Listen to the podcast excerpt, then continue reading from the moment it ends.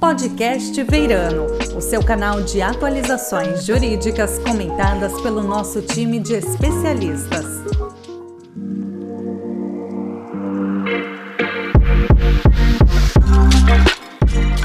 Olá, bem-vindos. Este é mais um podcast Veirano. Meu nome é Beatriz Blanchet, advogada da área societária do Veirano Advogados, e hoje vamos falar sobre investimentos de impactos com os nossos especialistas Gustavo Moraes, sócio da área societária do Veirano Advogados, e Haroldo Rodrigues, sócio fundador da investidora de negócios de impacto ESG em 3.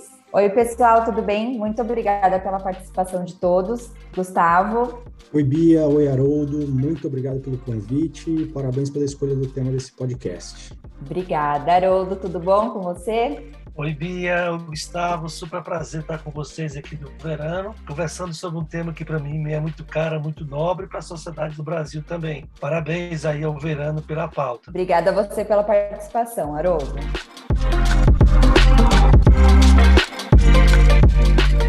Oi, Haroldo, um prazer estar de novo aqui com você para discutir esse tema. E eu queria pedir para você começar contando um pouco para a gente da história da Em3 né, e como você se envolveu com os investimentos de impacto e além disso, se você puder também compartilhar um pouco da sua visão sobre o movimento da filantropia no Brasil em geral e como ele tem se comportado durante a pandemia. Excelente pergunta, Gustavo. A Em3 é uma investidora de negócios de impacto que atua de forma muito estratégica no Nordeste do Brasil, a partir do estado do Ceará, capital Fortaleza, transbordando para todo o Nordeste do país. A E3 tem esse DNA de buscar empreendedores cujo o objetivo é trazer soluções para os grandes problemas e desigualdades sociais do nosso estado e do Nordeste do Brasil. E por outro lado, em outra mão, buscando investidores que queiram diversificar a sua carteira de investimentos, buscando um ressignificado do seu investimento, olhando não só para o capital, mas sim pela transformação e pela mudança que esse capital vai fazer através de investimento em negócios que geram benefícios socioambientais positivos. Aqui eu já falo da conceituação de que são negócios de impacto. Então a 3 tem esse DNA. A 3 se confunde um pouco com a necessidade a gente tem, e aqui a gente tem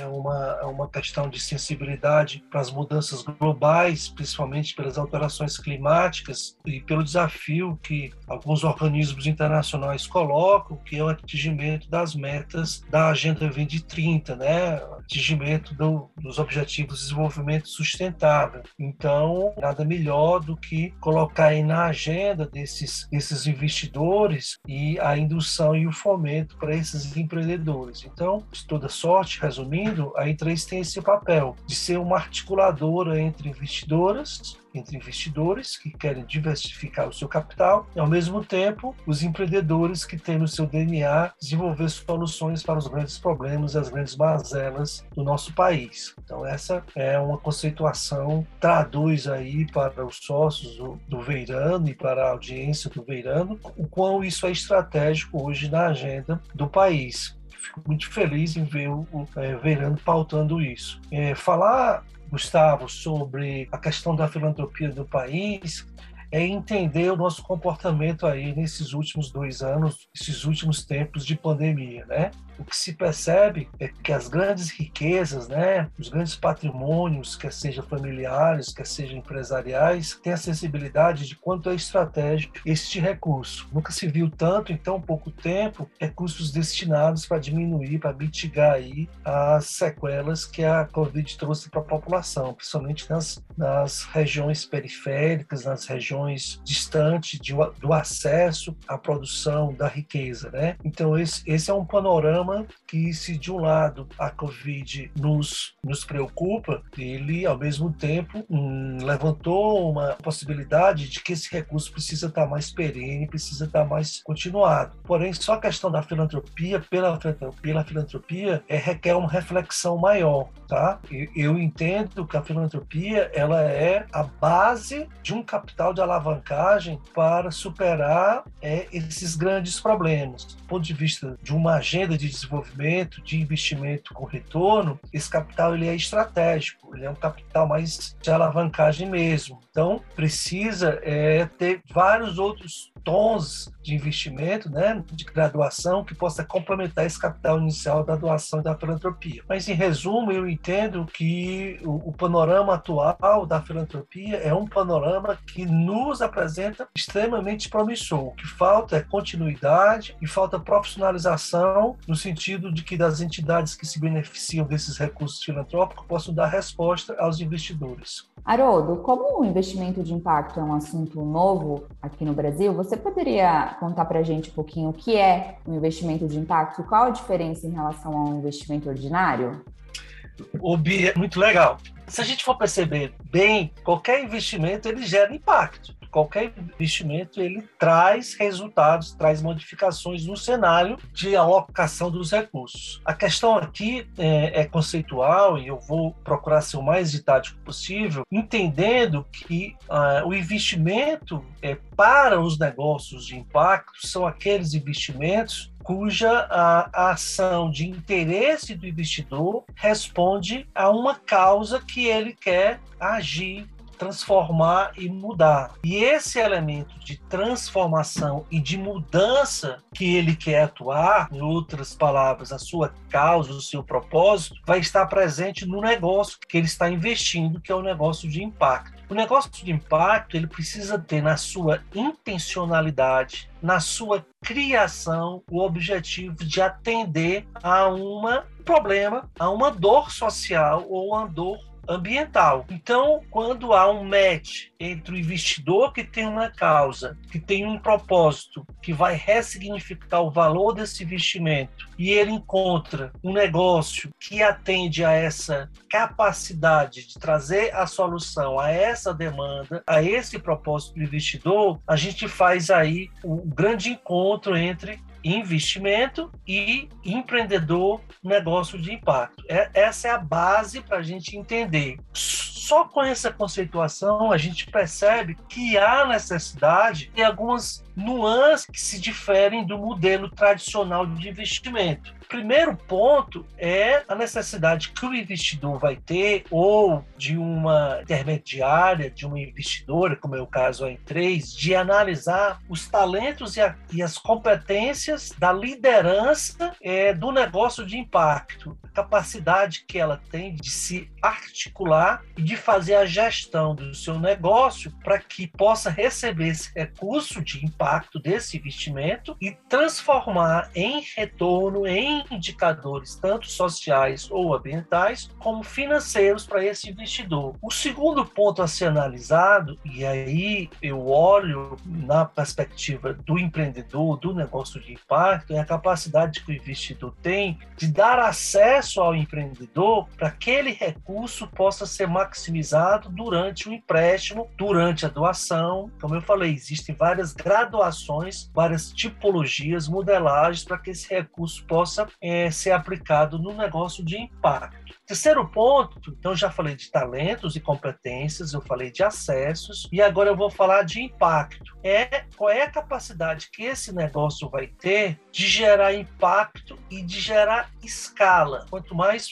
forte, quanto mais consistente for o negócio, vis a vis a capacidade de transformar e de mudar a realidade com esse investimento, maior será o impacto causado, maior será entre aspas a riqueza gerada pelo investimento de impacto. E o quarto, que é próprio dos negócios, ainda mais aqueles negócios que querem mitigar, querem atenuar dores da sociedade, que é a capacidade de resiliência do negócio ao ambiente tradicional. Então, você está colocando na agenda do, do investidor é, algumas estratégias que fogem do dia a dia do investimento tradicional. Então, de forma muito sintética, entender investimento de impacto precisa entender que há forçosamente alguns requisitos e critérios que precisam ser compreendidos pelo investidor. O primeiro deles é a sua intencionalidade de investir para gerar mudanças e transformações sociais. Esse é o primeiro ponto. A sugestão é que o investidor investidor tenha isso muito caro no seu portfólio dentro do seu propósito, daquilo que ele quer de fato, ver o seu recurso dando, tendo uma, uma nobreza muito maior do que fazer uma aplicação financeira tradicional. Ponto. Do outro lado, é o, o empreendedor social entender que ele precisa incorporar algumas características que dê, que mitigue a segurança do investidor para que ele possa receber os seus resultados, quer em forma de, de indicadores sociais e ambientais, também com retorno financeiro. Pois é, não, ouvindo o Haroldo aqui, é, fica muito claro que a gente está tratando de um tipo de investimento peculiar, né, sui generis, que não se encaixa e não se qualifica nem como uma doação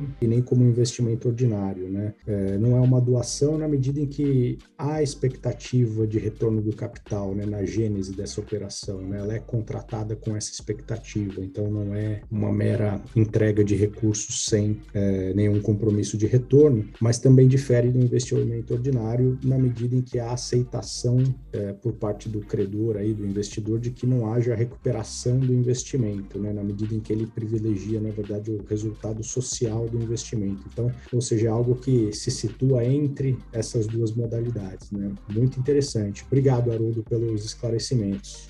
Haroldo, e agora vamos um pouquinho para a prática dos investimentos é, de impacto. Você poderia contar para a gente quem pode investir, se existe um valor mínimo para realizar esse investimento e se pode ser uma pessoa física ou se necessariamente tem que ser uma pessoa jurídica? Modelado para fazer o investimento de impacto. Acho que a condição mais importante a ser considerado é se o investidor tem de fato apetite para investir de forma alternativa, de forma diferenciada do modelo tradicional, que aí no caso é o que eu respondi para você nessa pergunta sobre negócios de impacto. Isso precisa estar muito bem claro, isso precisa estar muito bem resolvido dentro do investidor em função das características desse tipo de investimento. Então, não há assim um perfil clássico, não há. O que se pretende é que essa e está muito muito associado, e aí eu, eu aprofundo mais a sua pergunta, pela própria transformação da mentalidade da nossa população. Se tem um perfil que é mais susceptível, é de investidores que têm sensibilidade a esse tipo de investimento, eu vou te dizer que essa nova geração é a geração aí dos anos 2000, a geração agora, é a geração Z. Por quê? Porque ela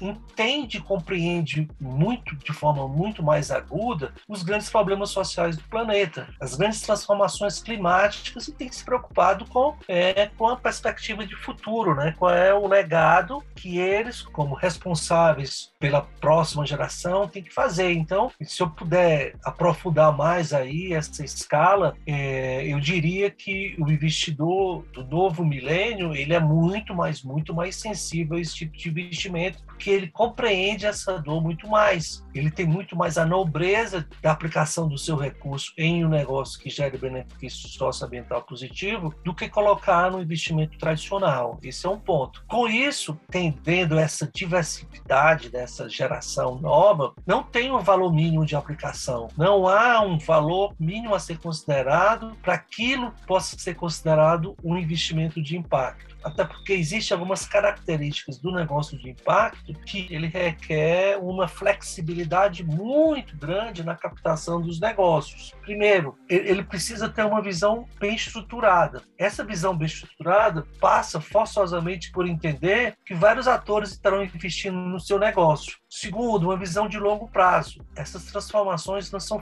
não são tão imediatas assim como você possa pensar. Então, a geração, essa geração, é uma geração que entende que esse capital tem que ser mais paciente, porque precisa ser um, um capital cuja resposta não pode acontecer da noite para o dia. Vai querer transformações que que de fato abra potencial para novos mercados, né, para mercados emergentes, tanto do ponto de vista do consumo, e aí eu estou falando do ponto de vista do impacto social, quanto da relação dessas pessoas com seus territórios, eu estou falando das relações ambientais. Então, é a macrovisão do perfil de quem está preparado, mais preparado hoje para fazer esse tipo de investimento, e ao mesmo tempo, qual é a natureza, né, qual é a cor, né, qual é o requisito que esse recurso vai fazer é através da aplicação dentro dos negócios, tá? Então, é um capital paciente, é um capital catalítico, é um capital que deve forçosamente conversar com outros tipos de capitais e, ao mesmo tempo, é um capital que tem que ser visto numa perspectiva de longo prazo. Essa é a grande, é a grande diferença para a gente poder transformar a, o retorno financeiro desse investimento inicial e olhar para os resultados, os indicadores socioambientais decorrentes desse investimento.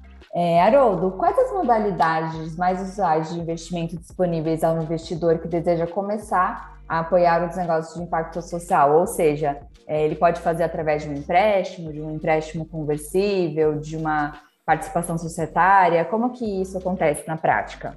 Vamos lá, Bia. É, é super importante deixar claro a, a, tese que a Em3 coloca junto aos seus investidores e aos seus, às suas investidas, tá? É, a gente usa muito a estratégia do, do, capital, do blended finance, do capital híbrido, da finança híbrida, onde é, a natureza desse instrumento jurídico é, que você coloca, né? Se, é, se vai ser por meio de uma doação, se vai ser por meio de um empréstimo ou um mútuo conversível, ou uma participação societária depende diretamente da fase de estruturação desse negócio de impacto. É óbvio que na fase inicial, na fase de alavancagem, na fase de de construção e, e, prototipagem, validação do negócio para poder mitigar essas dores, esses problemas sociais, esse capital é um capital que tem muito, muito a ver com a doação e com a filantropia. É um capital cuja expectativa de retorno financeiro é muito, muito, muito diminuta. Até porque ainda é um processo de estruturação de uma solução para atender é, a essa, a mitigar essa dor, esse problema social ambiental. Então essa é a primeira, a primeira análise. A segunda é aquele capital onde você vai de fato é, medir, estabelecer métricas para buscar os indicadores de retorno social ambiental, que a gente chama isso de capital de impacto. Aí sim, neste momento, uma vez validado e uma vez na fase de métrica, de avaliar o, o, potencial de ter os indicadores socioambientais e financeiros, aqui eu já coloco financeiros, a, a, a estrutura pode ser ou através de um empréstimo tradicional, óbvio, com questões a serem definidas e discutidas de tempo desse, desse capital, se se aplica ou não juros, correções, qual é o é o fator de atualização desse recurso. Podemos fazer um mútuo conversível, com uma proposta de se transformar num, numa participação societária, ou podemos fazer um equity tradicional, aí, é, atendendo é, a, a expectativa de escala desse negócio. E o terceiro, e a gente pode falar tranquilamente em negócios de impacto, é o capital com retorno financeiro na veia mesmo. Uma vez que esse negócio já esteja alavancado, já tenha passado da fase de análise de impacto e que agora ele vai expandir, vai ganhar sua escala comercial como qualquer outro negócio. Os negócios de impactos são negócios que buscam retorno financeiro tal qual qualquer modelo tradicional. O que você vai perceber, Bia, é que nos negócios de impacto, a busca pelo retorno financeiro, ele é modelar como o modelo tradicional. O que se altera aqui é o tempo desse retorno financeiro. É isso que é importante que o investidor perceba, até porque o primeiro passo é analisar a capacidade que esse negócio tem de gerar benefício socioambiental positivo validou que é esse capital de impacto que eu falei, aí sim, agora a gente vai buscar a escala comercial e o retorno financeiro tem que vir na veia como qualquer outro modelo tradicional. Até porque é, uma característica é a sustentabilidade econômica do negócio. Essa é, é entre aspas, é o grande empoderamento que o negócio de impacto vai gerar na capacidade de colocar soluções que mitiguem essas mazelas, essas dores que eu tenho falado aqui ao longo da nossa conversa. Perfeito, Haroldo, obrigada.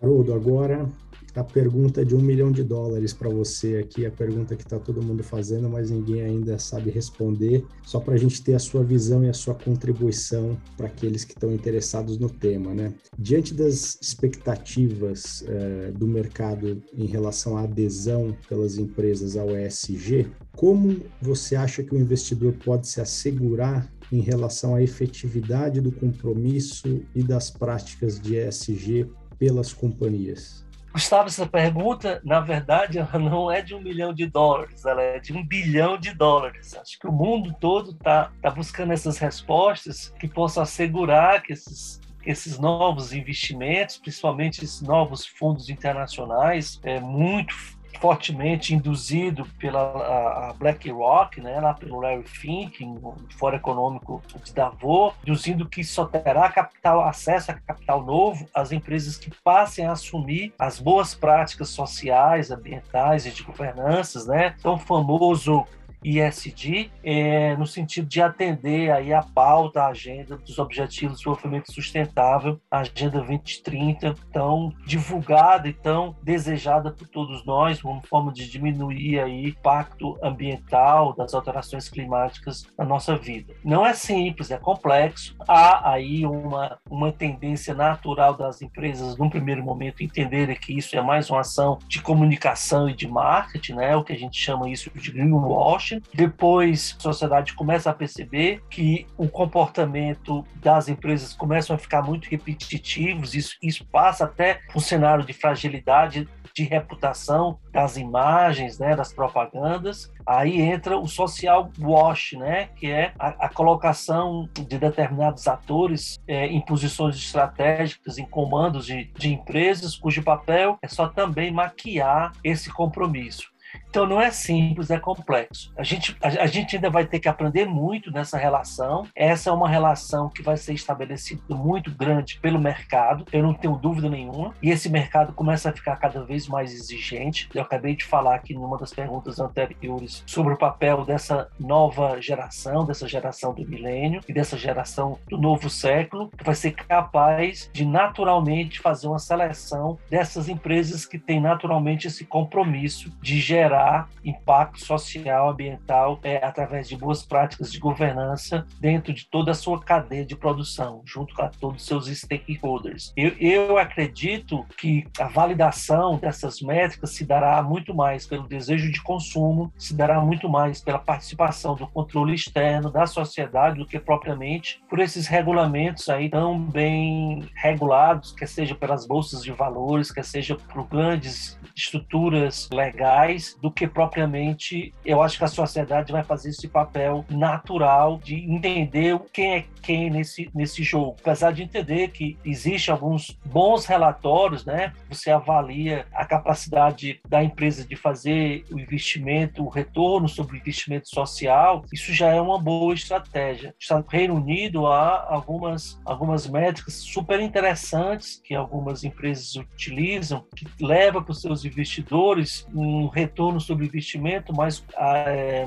mais focado nesses indicadores socioambientais. Mas é um caminho muito longo, não será tão simples, mas eu acredito que o próprio mercado aí no caso vai regular, como começa a regular a questão do greenwashing, do social washing. É, é, será muito mais genuíno, muito mais autêntico. Ao passar do tempo, é, essa geração aí que tem esse diferencial será muito mais exigente do que esses organismos aí que fazem essa, essa regulação e que buscam levar resposta para esses investidores. Posso estar sendo assim um tanto utópico da minha parte, mas eu, eu, penso que dessa forma será muito mais genuíno, será muito mais verdadeiro do que ficar olhando só para relatórios de métricas e relatórios de, de performance. Historicamente, isso não tem levado a cenários de grandes mudanças. É o que eu penso, o, o Gustavo. Eu estou convencido aqui pela sua resposta. Acho que me parece ser a resposta certa, mas eu só vou pedir para você depois passar no caixa com a Beatriz, então, para receber o seu cheque. E aí já é com o departamento dela. Muito boa. Tem que ser o cheque de um bilhão de dólares também. Miriam, vamos transformar esse um bilhão de dólares aí em redução de CO2, pode ser? Pode, claro. Vai, Com né? certeza. Vamos, vamos aplicar tudo que a gente discutiu hoje sobre investimentos de impacto com esse valor que a gente vai te, te repassar, Oldo. Tá certo, ok, ok, ok, ok. Muito bom, Beatriz, muito bom, Gustavo. Obrigada, Haroldo. Muito obrigada a todos pela participação. Nosso bate-papo foi muito rico e esclarecedor. Eu espero que a gente tenha conseguido trazer um pouco mais de clareza para esse tema que é tão importante para a nossa sociedade. Bia, obrigado de novo pelo convite, parabéns pela organização desse podcast. E Haroldo, sempre um prazer enorme estar em contato com você e aprender um pouco mais ainda com você. Sempre é, a gente sai mais iluminado aqui depois dessas conversas, além de ser um grande prazer. Muito obrigado. Hein?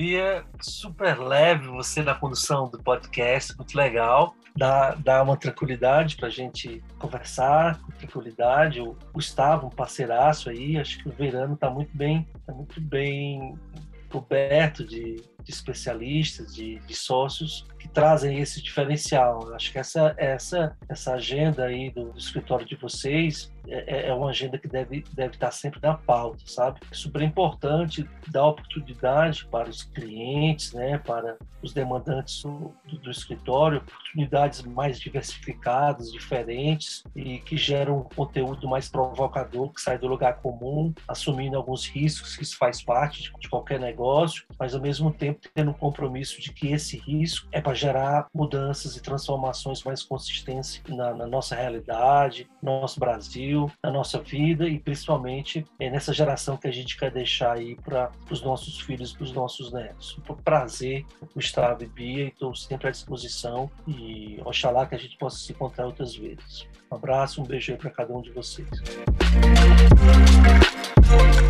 Você acabou de ouvir o podcast Verano. Para obter informações atualizadas sobre temas jurídicos relevantes, acesse nosso site verano.com.br.